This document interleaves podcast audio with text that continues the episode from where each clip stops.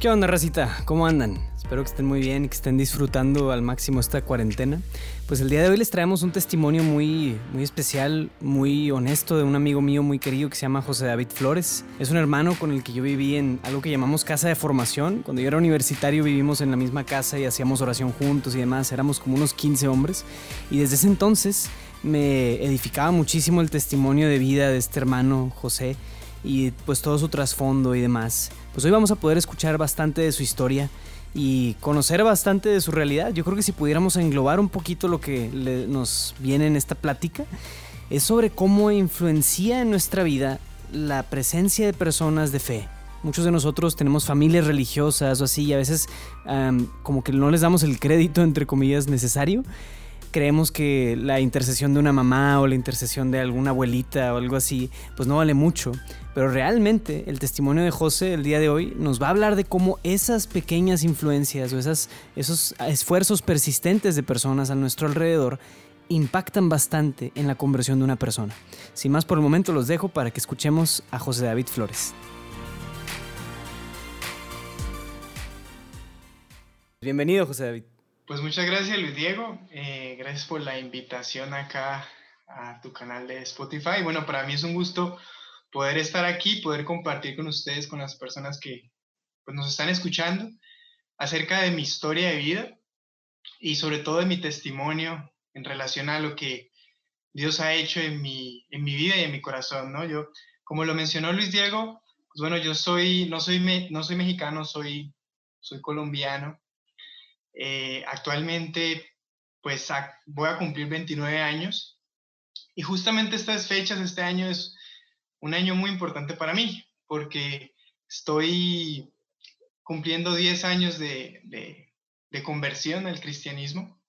Entonces para mí tiene como eh, demasiado valor y, y, significado como todo ver un poco en retrospectiva todo lo que Dios ha hecho en mi vida a lo largo de no solamente de estos 10 años, sino a lo largo pues de toda mi vida, ¿no? Entonces, pues bueno, para comentarles un poco, yo en una familia pues donde mis papás cuando se conocieron, realmente ninguno de ellos estaba propiamente en el camino de, de Dios, de la fe. Ellos decidieron unirse pues en un matrimonio civil y en, ese, en esa unión pues nació primero mi hermana Jennifer, que es mayor dos años que yo, y, y pues bueno, después yo. Y básicamente, pues como que la relación de mi papá, de mis papás estaban basadas pues en otros principios, ¿no? Más como el dinero, no sé, sus historias de vida, las relaciones sexuales, no sé. El caso es que eh, producto de, de, pues sí, de una infidelidad de parte de mi papá, cuando yo tenía cinco años, pues mis, mis padres se separaron. Y esto lo comento porque, pues, digamos, ahorita siendo psicólogo y siendo terapeuta de familias, pues reconozco que esto es una realidad que viven muchas personas, muchos jóvenes, muchos niños.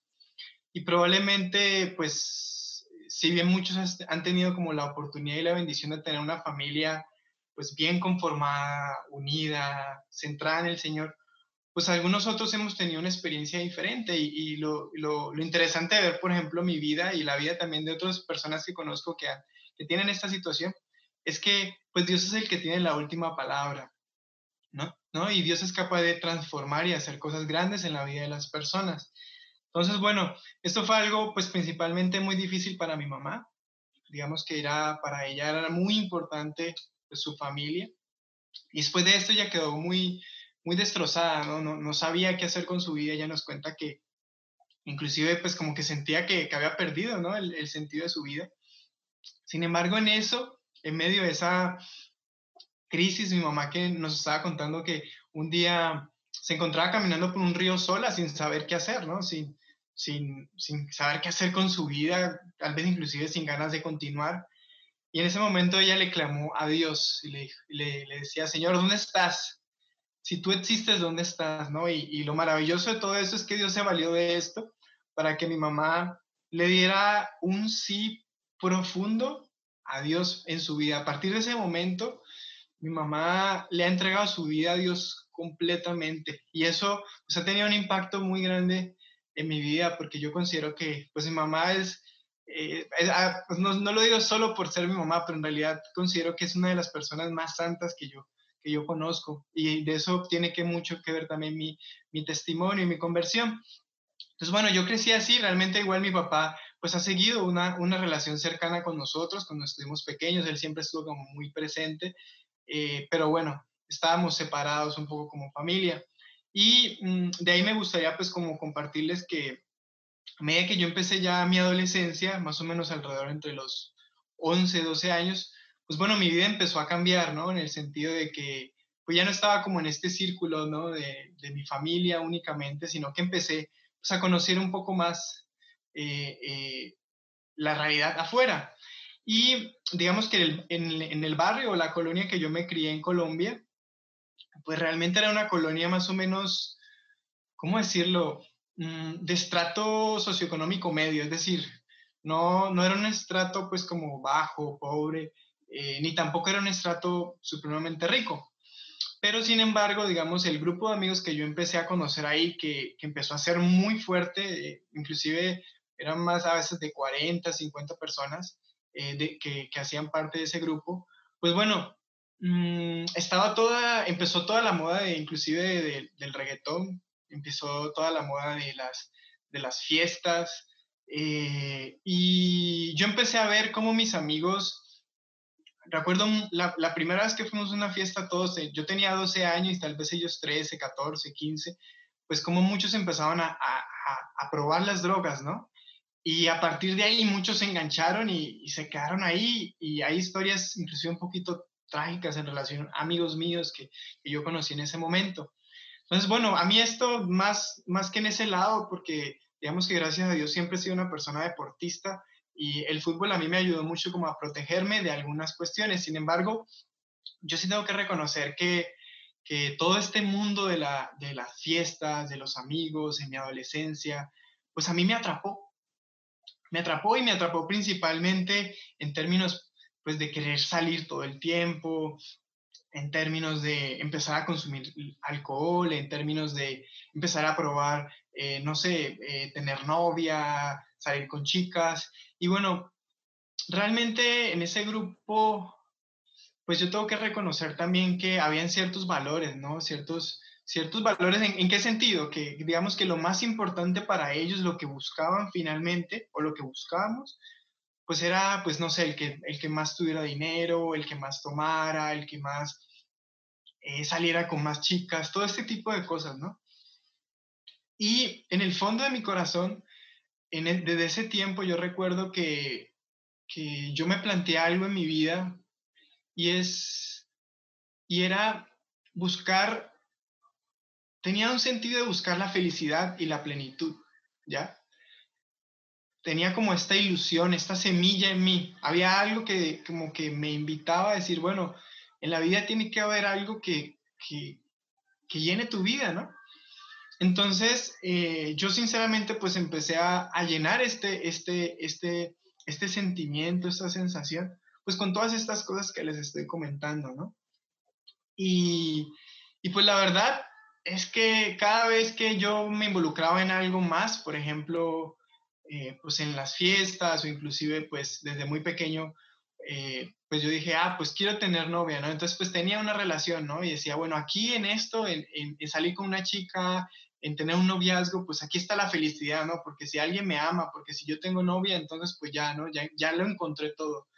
Y la verdad es que cada una de estas cosas, pues lo único que hacían era en algún momento desilusionarme, porque pues las personas fallan, porque no tienes la madurez para afrontar una relación, porque finalmente empiezas a establecer relaciones superficiales en torno al licor, en torno al dinero, y no encontraba ese, ese sentido de, de, felicidad, de plenitud que yo creía que, que ahí iba a encontrar, ¿no?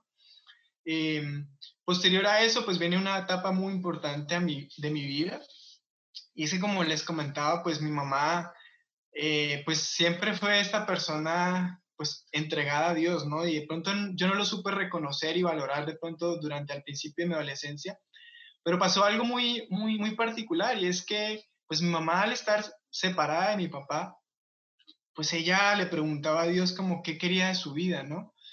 si quería de pronto que ella conformara otra, otra familia, otra pareja. Y Dios, eh, por medio de un proceso eh, con una comunidad, de hecho con la renovación católica del Espíritu Santo, pues un sacerdote, un momento, en un momento de mucha oración, le hizo una promesa a mi mamá, o sea, Dios le hizo una promesa a mi mamá en ese momento y, y Dios le dijo a mi mamá que él iba a restaurar su matrimonio.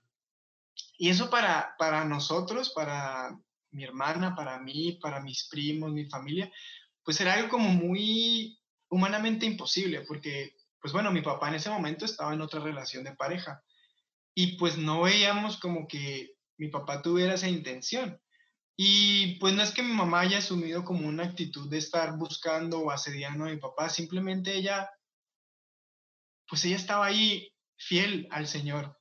Ella tenía eso en su corazón y, yo solo, pues, recuerdo a mi mamá, pues, orando, recuerdo a mi mamá, y eh, cada vez que yo salía en estos, en esta, en esta etapa de mi adolescencia que muy tempranamente, y, lamentablemente, pues, pues me expuse a, muchos riesgos en, en, el mundo, en la calle, en las fiestas, cada vez que uno sale, pues podrían pasar muchas cosas, inclusive en estas experiencias tengo amigos que, que lamentablemente, por ejemplo, cometieron errores que ahorita están pagando en su vida o, por ejemplo, tengo amigos que también han perdido su vida, que han muerto, por ejemplo, por estar en el mundo, por ejemplo, del microtráfico, de las drogas. Eh, eh, entonces, eh, hay, hay muchas cosas a las, que nosotros nos exponemos y yo recuerdo mucho a mi mamá que ella me decía que cada vez que yo salía, ella empezaba a rezar el rosario. Y ella, había noches que sentía tanta preocupación que no dejaba de rezar el rosario hasta que yo llegara a la casa. Y yo puedo ser, yo puedo dar testimonio de que yo estuve en situaciones de riesgo de vida. O sea, Cali, eh, Colombia, bueno, no es como este estigma de que hay un narcotraficante en, cada esquina, pero en realidad ahí la, calle es peligrosa. Hay situaciones de riesgo. Yo les puedo decir que yo estuve en situaciones de inclusive de llegar a perder mi vida, como en unas dos ocasiones. Y yo puedo ver que en medio de esas situaciones aparecieron literalmente ángeles, es decir, personas que intervinieron para proteger mi vida de un momento a otro. Y después yo pude comprender que eran las oraciones de mi mamá. Y pues para mí eso es como muy fuerte porque realmente las oraciones de, de, de, una madre por su hijo pues son muy valiosas, ¿no? Y eso es también pues animar a las mamás que de pronto ven que sus hijos pues están en otros caminos saber que su oración es la oración más poderosa que, puede proteger y bendecir a sus hijos, ¿no? Entonces, bueno, después de esto, eh, después de 10 años de que mis papás se, se hubieran separado, eh, tenía 5 años, cuando yo tenía 15, pues resulta que en una Navidad, eh, pues yo no, llevaba un tiempo sin ver a mi papá porque creo que se había, él a veces trabajaba en otros países, de Centroamérica principalmente, y pues bueno, resultó que una Navidad mi papá llegó a la casa diciéndonos que él había tomado la decisión de, regresar. Y eso fue como, ¿cómo espera? O sea, ¿esto es real? Y, y, pues sí, sí fue real. O sea, mi papá seis meses o un año atrás inclusive había, decidió terminar esa relación en la cual estaba y nos contó que él empezó una, una búsqueda espiritual también. Y en esa búsqueda espiritual, él sintió que él quería regresar con mi mamá y estar cerca a nosotros, sus hijos. Y, y fue, y, literalmente fue, eh, en ese momento mi papá pues no, no, no, regresó a formalizar la relación con mi mamá, sino que le pidió que fueran novios, porque como les conté, ellos no se habían casado por la iglesia. Entonces mis papás ya con nosotros grandes y todo, ellos tuvieron una etapa de noviazgo y una etapa pues de compromiso y, pues se casaron como al año, ¿no? Eh, entonces para mí eso fue impactante, ¿no? Porque mi mamá pues sí me hablaba en mi, adolescencia, me invitaba a misa, a grupos y yo no entendía, yo no lograba ver pues como algo que me diera mi sentido de decir, mira, pues Dios es real, ¿no? Pero yo a través de eso que ocurrió en mi familia, pues yo dije, puede que yo no esté en el camino de Dios, pero yo estoy seguro que Dios existe, por esto que acaba de pasar. y bueno, eso fue una gran bendición para mi familia. No significa que haya sido un cuento de Disney que pues ya vivieron felices para siempre, ¿no? O sea, a partir de ahí han seguido construyendo su matrimonio, han tenido luchas, dificultades y en este momento mis papás todavía están pues juntos, gloria a Dios. Eh, y eso tuvo un efecto muy importante en mi vida definitivamente, porque sí me llevó a identificar que había algo, había, no solo algo, más bien había alguien detrás de nuestras vidas que estaba ahí también para, para, pues para bendecirnos, para protegernos, para, para hacer grandes cosas, ¿no? Sin embargo, pues ese fue el proceso de mis papás y yo pues a partir de ahí estaba más o menos ya terminando mi, mi preparatoria y entré, entré a trabajar, o sea, entré a trabajar y estudiar. Digamos que mi realidad socioeconómica era más un poco esa necesidad de tener que trabajar y también para poder pagar mis estudios. Y en ese tiempo yo decidí estudiar administración de empresas. Fue como realmente lo primero que se me ocurrió. Y dije, bueno, pues vamos a darle a esto. Pero entonces mi vida cambió a mis 16, 17 años, como que pasar de, del colegio, del fútbol, a una vida casi que de adulto, ¿no? De, de, trabajo en el día, de estudio en la noche. Pues todo eso también empezó a darme a mí otro contexto, un poco más adulto, también con otros recursos. Y sinceramente, pues yo seguía con esta búsqueda profunda, ¿no? De, la, de, de, plenitud, de felicidad. Y yo dije, bueno, yo lo que necesito en ese momento, lo que yo me planteé, y por eso decidí estudiar administración de empresas y otras cosas, yo dije, pues bueno, la felicidad está en que yo tenga mucho dinero. Entonces, eh, lo que yo voy a hacer es que pues me voy a poner a trabajar, me voy a poner a ahorrar, me voy a poner a hacer negocios. Eh, e inclusive en ese tiempo llegué a un momento en que estuve más o menos con mi papá, ahí tuve un pequeño negocio de, de compra y venta de carros. Llegué como a, vender unos, más o menos como unos 13 carros. Y pues bueno, para mí eso era bastante significativo, ¿no? Como decir, mira, pues esto se puede hacer y todo lo demás. Fue, fue algo muy positivo. Pero en medio de todo eso, en medio de que ya tenía un trabajo, que tenía una carrera, que empezaba a generar más ingresos en mi vida, que inclusive ya tenía una relación de noviazgo más formal dentro de mi vida, llamémoslo así, pues en mi corazón yo me sentía triste y vacío, o sea, no sabía ya más qué hacer, porque sinceramente, o sea, con lo que mi vida me ofrecía aparentemente, yo consideraba que lo había intentado todo. O sea, que había buscado por un lado, por otro, por otro, por otro, y yo ya no entendía qué, qué, qué me estaba sucediendo, ¿no? Entonces en ese momento, más o menos a mis 18 años, pues llega a mí un libro que sinceramente no leí todo, pero solamente con leer las primeras cinco páginas, pues tuvo un impacto muy grande y es el libro de una vida con, con propósito.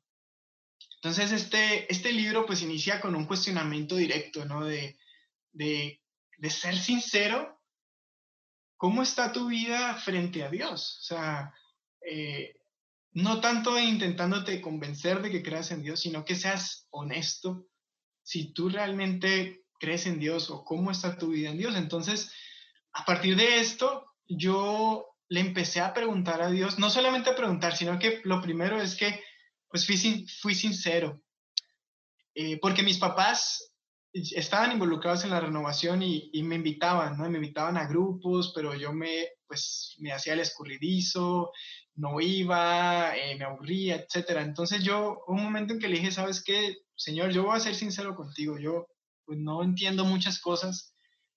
Realmente mi vida, si yo la evalúo en este momento con base a, a lo que tú quieres de mí, pues sinceramente mi vida no, pues no, no está enfocada a, tu plan, está enfocada en otras cosas como las que ya mencioné anteriormente.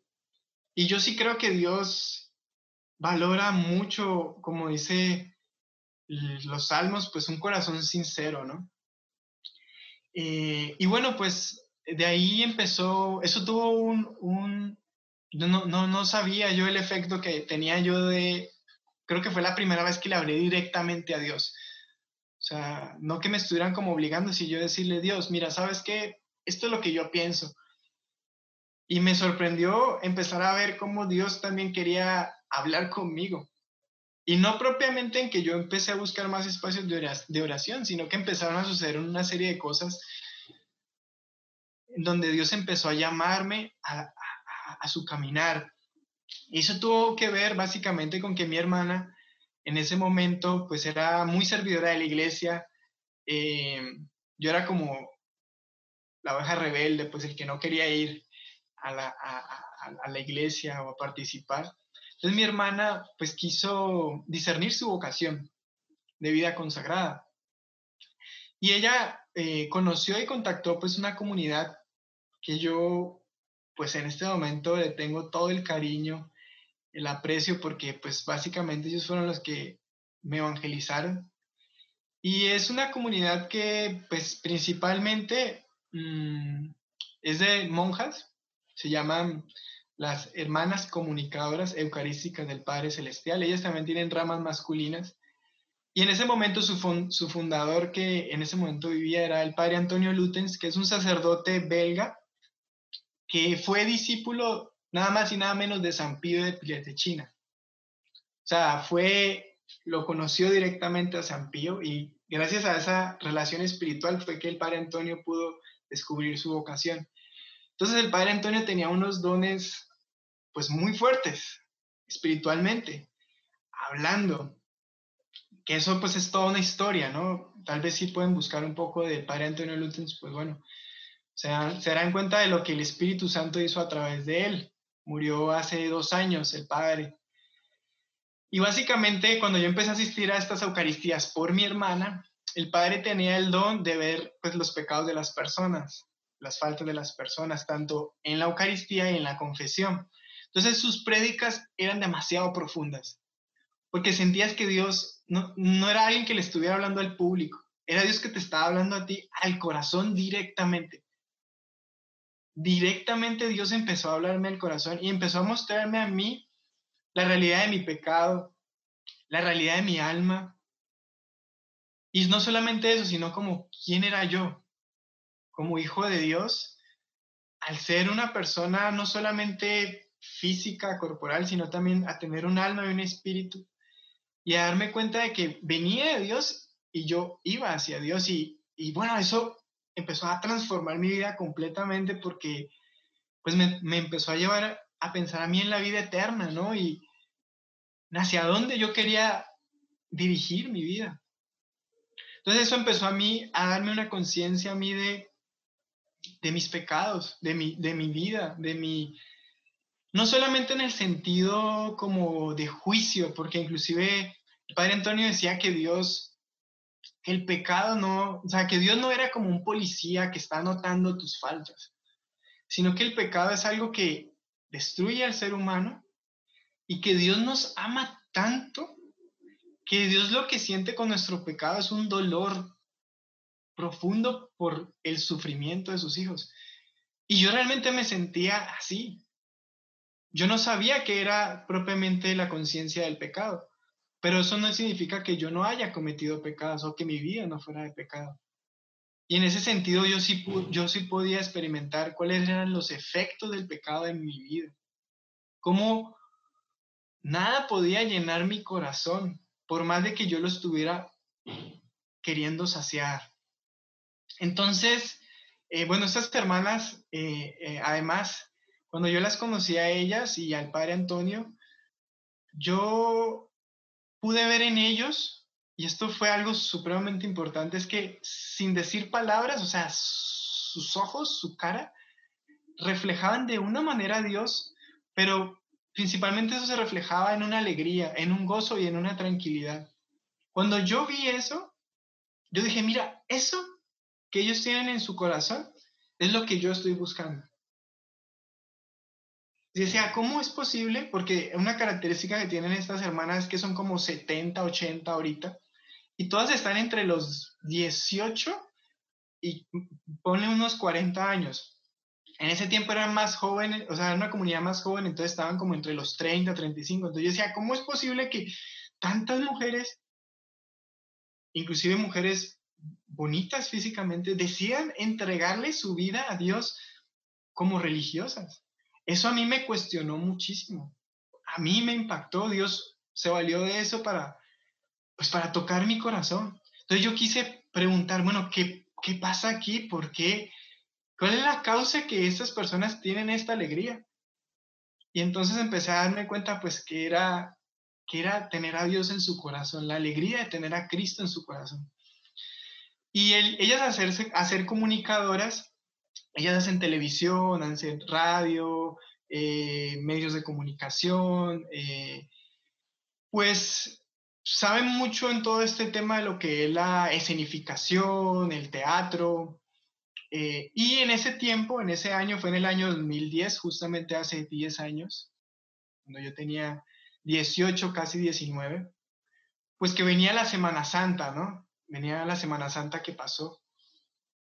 Y ellas invitaron a mi familia y a mí a vivir la Semana Santa en una especie de retiro. O sea, literal, bueno, íbamos y veníamos todos los días al convento, pero pues estábamos totalmente ahí con, enfocados en la Semana Santa y ellas tienen algo muy particular, es que a lo que es la liturgia le colocan el mejor esfuerzo, o sea, con decirles que, mm, o sea, consiguen un, burrito tal cual, hacen una cruz tamaño humana, eh, eh, así como para televisión, así maquillan a los personajes, pues, de, de la Biblia, eh, y bueno, ellos muy astutamente pues invitaron a varios hombres a ser los apóstoles durante la Semana Santa. Y a mí,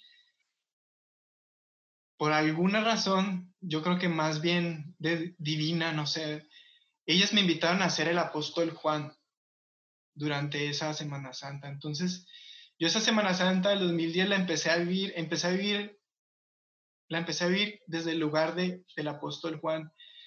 Y era algo demasiado intenso, porque Juan, pues siendo el discípulo más cercano a Jesús, cercano a su corazón, cercano a, su, a su Santísima Madre, pues bueno, es un lugar demasiado especial, demasiado fuerte, demasiado intenso. Y yo lo empecé a vivir desde ese, desde ese lugar, la Semana Santa. Entonces, cuando llegó el jueves santo, ellas tenían el significado la última cena judía, literal, o sea, la, mesa judía bajita, los panes, o sea, las copas, bueno, todo, ¿no? Y ahí se celebró la Eucaristía en esa mesa, siendo yo el apóstol Juan. En ese momento fue mi momento de, de encuentro personal con Cristo. Y fue muy especial porque para mí fue totalmente real sentir como yo como apóstol tenía mis pies totalmente sucios por todo lo que les he contado. Y fue ver al sacerdote, pero para mí fue místico en el sentido de que yo sabía que era la persona de Jesús acercándose a mí y ni siquiera diciéndome, ni siquiera señalándome de que, oye, mira, es que tus pies están sucios. No, es que yo quiero limpiar. Y en ese momento yo experimenté cómo Jesús tocó mi corazón, tocó mi vida. De una manera que, que yo considero que es el momento más importante de mi vida. Porque nunca había experimentado tanto amor, tanta misericordia. E inclusive, recuerdo que lloré como, no sé, como una hora, dos horas en esa Eucaristía, pero era un llanto de amor, como simplemente haber experimentado que Dios había limpiado mi vida.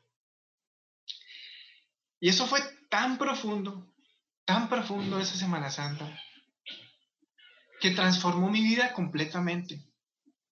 Cuando yo salí de esa Semana Santa, yo dije, bueno, ¿qué voy a hacer con mi vida? Estudié administración de empresas, trabajaba, tenía un negocio, estaba en una relación, estaba en este grupo de amigos. Pues a mí Dios realmente me llamó a dejarlo todo, a entregarle todo.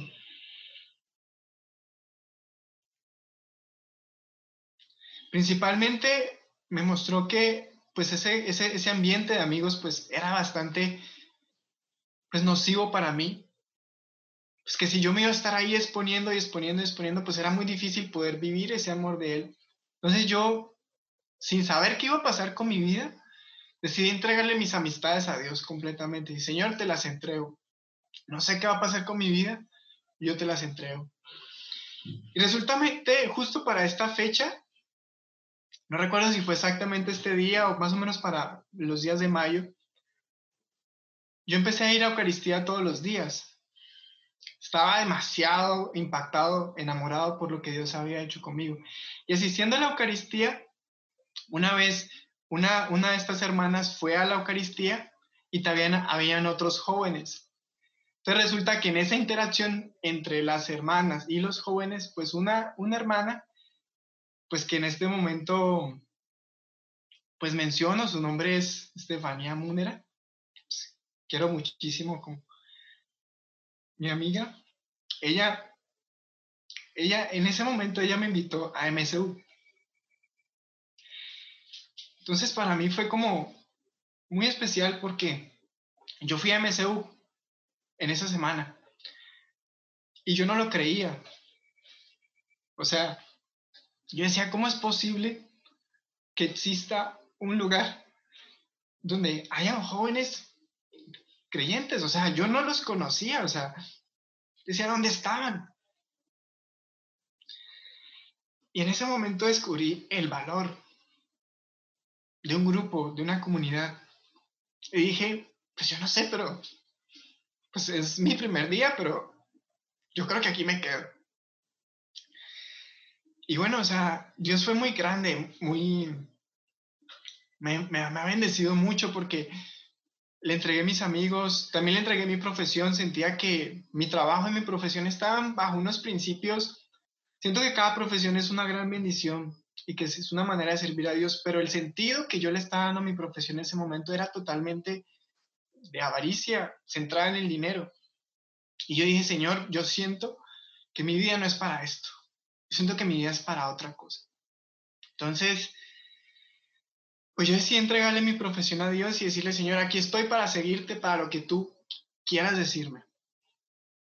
Y a partir de eso tuve una experiencia religiosa con, estos, con la parte masculina de, esta comunidad. Fue una experiencia donde yo pude vivir como de una manera muy especial mis primeros meses de, de, de conversión, dedicado a la oración, a la adoración al Santísimo, a la lectura de la palabra. Solamente tenía tiempo para eso y es un tiempo que recuerdo con mucha alegría, con mucho gozo. Y siento que Dios sembró en mí como ciertas bases, que en este momentico esas bases siguen siendo como las columnas de mi vida espiritual. Finalmente, pues, por voluntad del Señor, yo salí de allí y pues ya empecé a, retomar mi vida, ¿no? A regresar al mundo, llamémoslo así, ir a la gran pregunta de, bueno, ahorita cómo voy a vivir mi vida. Entonces, pues decidí comprometerme con MSU. Decidí empezar a servir a Dios completamente. En ese momento Dios, eh, yo estaba entre si entrar al seminario, estudiar filosofía, teología o, otra carrera. Entonces, en un proceso de discernimiento, yo ahí fue donde nació mi, mi deseo de estudiar psicología, porque sentía que era como, de alguna manera, un punto medio entre la parte filosófica, teológica y la humanidad, ¿no? O sea, sentía que desde ese lugar podría como, pues vivir mi misión de vida. Entonces ese fue el llamado que Dios me hizo a través de la psicología. Posteriormente, ahorita como terapeuta familiar, sigo sintiendo ese, ese anhelo por conocer más de Dios. Eh, en este momento, pues Dios me ha mostrado que mi vocación es el matrimonio, después de un proceso pero lo que quiero compartir con ustedes es que, pues bueno, Cristo me llamó en ese momento a dejar mis, barcas, a seguirlo a Él. Y no sabía qué iba a pasar. Pero lo único que yo he podido ver que ha pasado en estos 10 años han sido grandes bendiciones, retos, aventuras, también luchas. El Señor ha empezado a trabajar más profundamente en áreas más profundas de mi vida Pero digamos que lo que les puedo resumir es que a partir de esta vida en Cristo, a partir de la vida comunitaria inclusive, pues bueno, mi vida, yo, yo he sentido que, que he tenido una vida en abundancia en el sentido espiritual, en el sentido de, de que Dios ha estado conmigo, de que tal vez inclusive yo le he fallado, yo le he sido infiel, pero Él siempre ha estado ahí llamándome, queriendo que yo pueda dar más, que yo pueda amarlo más. Eh, y bueno, para, de, desde ahí, pues, gracias a la, a la, a la vida comunitaria, pude, pues he podido en este momento eh, he vivido en cuatro ciudades, en Cali, estuve un tiempo en Monterrey donde conocí a Luis Diego y a varios hermanos. Después estuve un tiempo en Michigan estudiando inglés. Y pues ahorita vivo en la Ciudad de México, estoy terminando mi maestría, estoy cumpliendo pues un sueño que no ha sido sencillo, pero que siento que ha tenido mucho que ver con el propósito que Dios ha colocado en mi vida. Entonces, eh, definitivamente Dios tocó mi vida y eso ha tenido un impacto impresionante. O sea, si yo no hubiera tenido ese encuentro con Cristo, yo no sé mi vida dónde estaría en ese momento, sinceramente. Porque también Dios ha, llevado a transformar mi corazón y mis patrones familiares. Porque pues de mi familia pude empezar a identificar gracias a la espiritualidad y a la psicología una cantidad de patrones, pues, llamémoslo así, pues nocivos, ¿no? Para la vida, para las relaciones. Y todo este caminar me ha permitido a mí identificar que Dios me llama a algo más, me llama a algo mejor, me llama a vivir en el amor, en la santidad, en la lucha continua por buscarlo a Él. Entonces, bueno, pues hermanos, este, pues básicamente pues es mi historia de vida, es mi, testimonio. Y bueno, yo espero que pues esto de alguna manera pues pueda hacerles de, utilidad a, alguien o, o, Dios principalmente pueda usar esto pues para, para tocar el corazón de alguien. Gloria a Dios por todo lo que ha hecho en tu vida, José. Yo creo que tu testimonio nos muestra cómo realmente cuando Dios quiere algo contigo, se asegura de alguna manera u otra, ¿verdad? Si también, o sea, como yo creo que todo corazón humano está vinculado a Dios, eh, como tú decías, o sea, toda la vida va hacia Dios y viene de Dios. Pero hay una parte donde entran estos factores de circunstancia que ayudan mucho, ¿no? O sea, el hecho de que tú tenías a tu mamá apoyando y ayudando, el hecho de que, o intercediendo, pues, el hecho de que tú mismo sentías una inquietud y las circunstancias, o sea, por así decirlo, la tierra fue fértil para que pudiera haber fruto. Yo te quería preguntar, de hecho, o sea, ¿qué, qué sucedió o, cómo ves tú la realidad de tus otros compañeros, los amigos que tú decías que estaban en esa misma circunstancia que tú? o sea, ¿acaso ellos, ellos no sintieron esas mismas inquietudes? ¿O si las sentían, las acallaban? ¿O qué había? ¿Qué pasó con ellos? ¿Y qué crees que hubiera sido lo que se necesitaba para que más de ellos se hubieran convertido a tiempo? pues mira, yo creo que, o sea, sí había una realidad social bastante compleja, no solamente social, sino también en sus familias. Tal vez mucha soledad, tal vez sí falta de apoyo, ¿no? De, de valores. Yo siento que yo tenía esta voz de mi mamá, de alguna manera como que me, me ayudaba mucho y que me hacía sentir en alguna manera como extraño, ¿no? Como ajeno a muchos de estos momentos. Por más que estuviera ahí, era como que hay algo que te dice que no, entonces, eh, yo creo que definitivamente necesitas, o sea, como que ahorita en este momento yo pienso que el, el contexto, los contextos influyen mucho en las personas.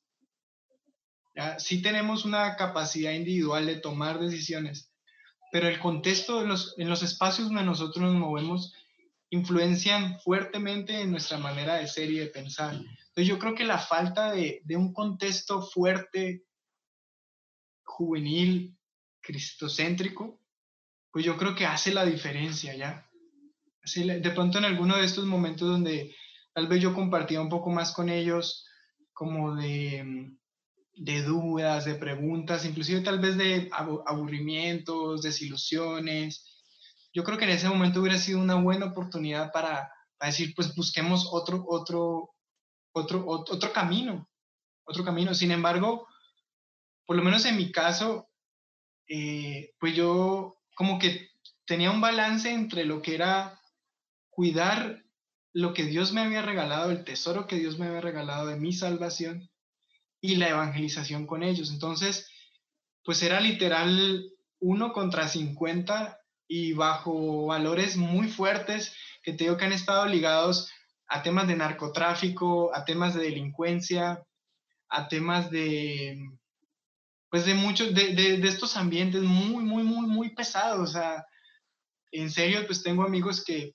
aún continúan en ese camino o que los han asesinado o que están en las cárceles o que están perdidos en las drogas.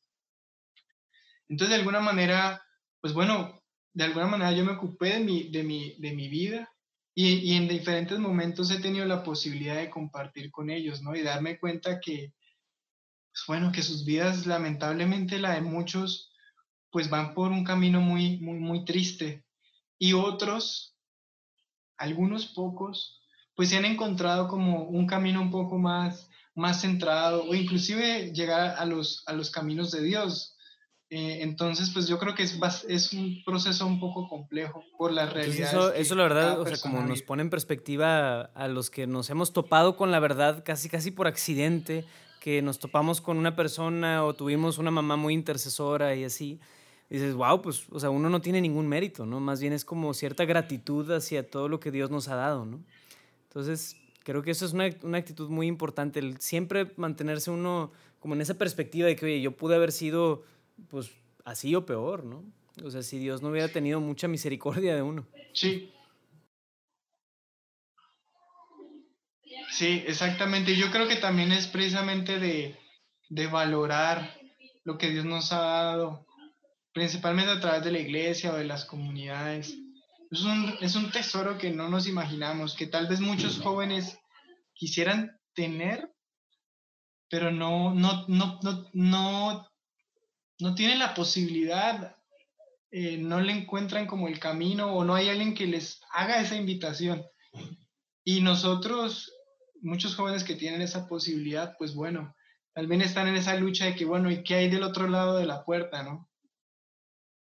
Y la cuestión está, yo lo digo muy así, o sea, tú puedes salir, que Dios es libre, Dios, Dios te hizo libre, y pues muy probablemente te vas a estrellar, y a veces necesitamos estrellarnos para darnos cuenta, para poder valorar. José, no puedo dejar de agradecerte por compartirnos tu experiencia de vida, tu testimonio en este espacio y pues estaremos pidiendo por ti, por todos tus planes y proyectos y que Dios continúe bendiciéndote y haciendo mucho a través de ti.